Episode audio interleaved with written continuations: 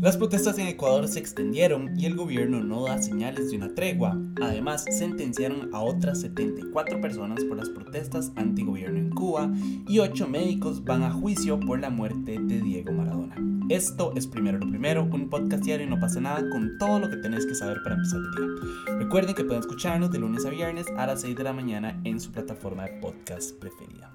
Y comencemos con las protestas en Ecuador porque en realidad hay muchísimo de qué hablar. No sé si se acuerdan, pero hace un tiempo les había contado que desde el 13 de junio comenzaron una serie de protestas antigobierno organizadas e impulsadas por la Confederación de Nacionalidades Indígenas del Ecuador, que es como el colectivo indígena más grande del país. Ellos están protestando contra el gobierno de Guillermo Lazo por diferentes cosas, entre ellas el aumento de los precios de los combustibles y el costo de la vida, la falta de empleo y también se están quejando de que se otorgan muchas concesiones mineras en territorios indígenas, lo cual me parece pues bastante relevante, ¿verdad? Y pues justificado también.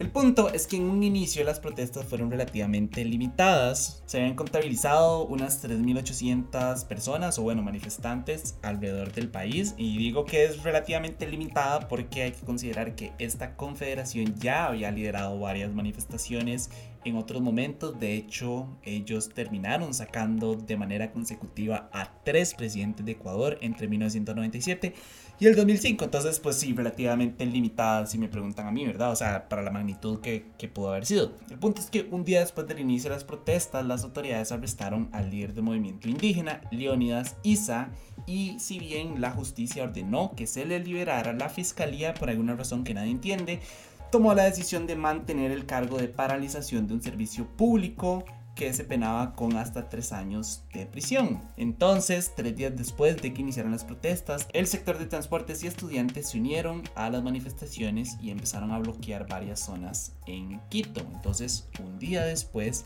el presidente Lazo impuso un estado de emergencia en tres provincias, incluida obviamente Quito, que es la capital, y ordenó el aumento de un subsidio de 50 a 55 dólares para mejorar la difícil situación de las familias más pobres. Esos son palabras de él, no palabras mías.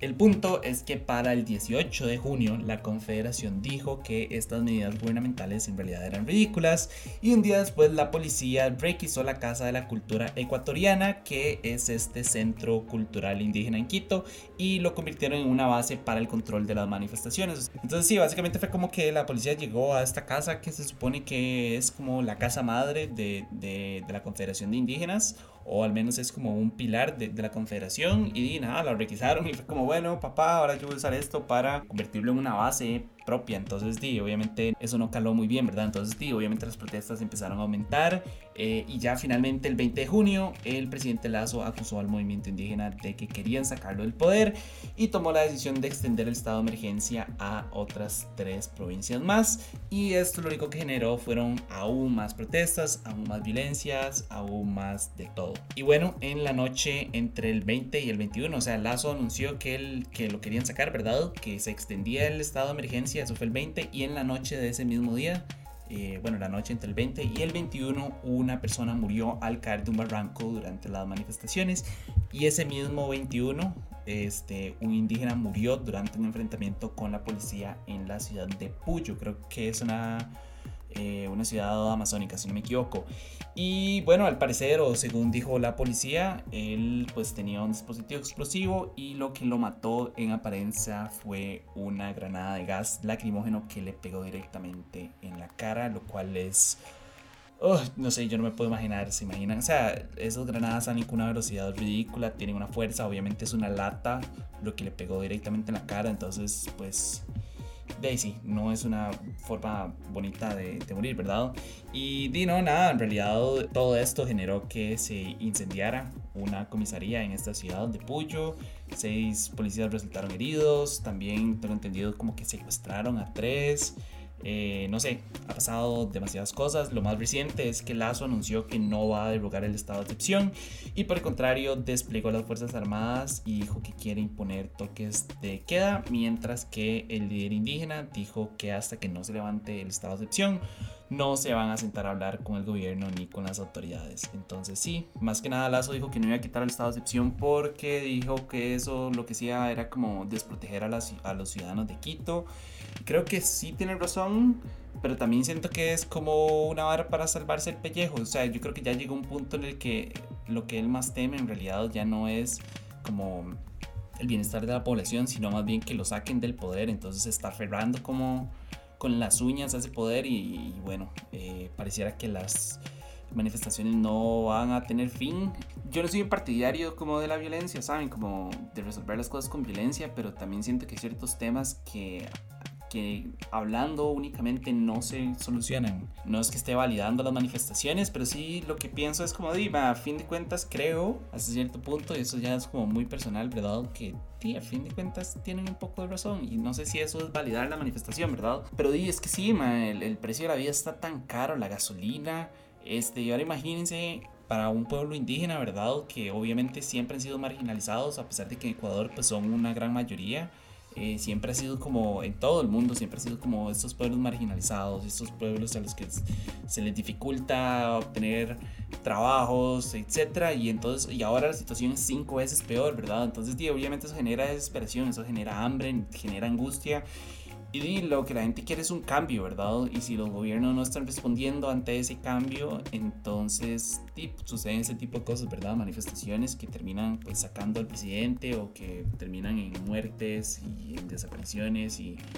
No sé, eso es un tema gigante, pareciera que no tiene fin, ¿verdad? Yo en lo personal me encantaría que esto se pudiera solucionar de una manera como más pacífica y muchísimo más democrática y que, ¿verdad? Pudieran hacer como una no sé, una mesa de conversación y establecer puntos y prioridades. Pero di, veo que los dos están como muy cerrados en que no quieren hacer eso. Entonces di, habrá que ver qué pasa. Habrá que ver si los indígenas terminan entrando en Quito y sacan al presidente de, de la silla, ¿verdad? O si di nada más, se levantan de excepción y se sientan y conversan y encuentran un punto medio. No sé, no sé, ellos sabrán bien cómo solucionan o cómo manejan esta situación. Pero bueno, cambiando de tema, en Cuba se condenó a otros 74 manifestantes que participaron en las protestas antigobierno de julio del año pasado. No se acuerdan, si no, mm, en realidad ni siquiera me van a tener a explicárselas. El punto es que con estos 74 ya se estarían sumando unos 488 condenados, lo cual son demasiadas personas, ¿verdad? Entre los delitos están sedición, desórdenes públicos, atentado y desacato y en realidad las penas pues varían bastante, pero van entre los 10 hasta los 18 años de prisión.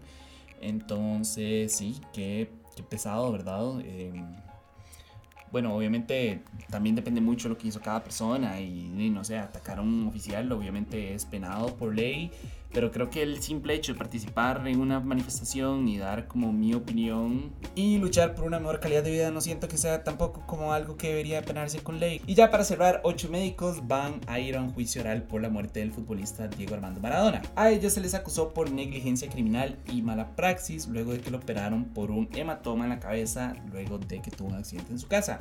En la resolución, el juez Orlando Díaz cuestionó, y voy a citar, la conducta que cada uno de los acusados habría desplegado no cumpliendo con el mandato de actuar que la buena práctica médica colocaba en sus cabezas. Eh, por el momento no se sabe bien cuándo va a ser la, la audiencia o cuándo va a ser este juicio.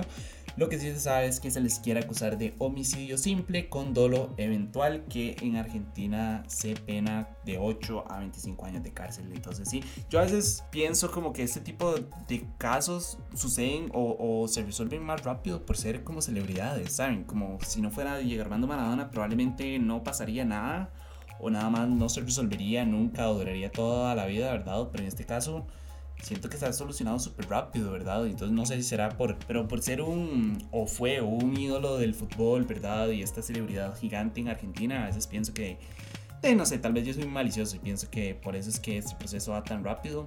Eh, habrá que ver si realmente fue un tema de mala praxis, ¿verdad?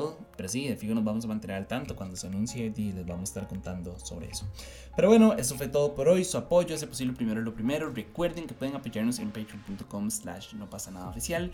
Y para seguir informándose, recuerden suscribirse a nuestro newsletter diario que pueden encontrar en nuestras redes. Como siempre, todos los links están en la descripción, entonces ahí los pueden encontrar. Y para los que me están escuchando por Spotify, el poll de hoy es es, o la pregunta de hoy es, ¿les parece que se justifican las protestas en Ecuador? ¿Sí o no? De nuevo, gracias. Feliz día jueves, ¿verdad? Jueves que le llaman. Ojalá hayan tenido una buena semana. Ya vamos casi que de salida. Y, no, nada, me escuchan mañana. Chao.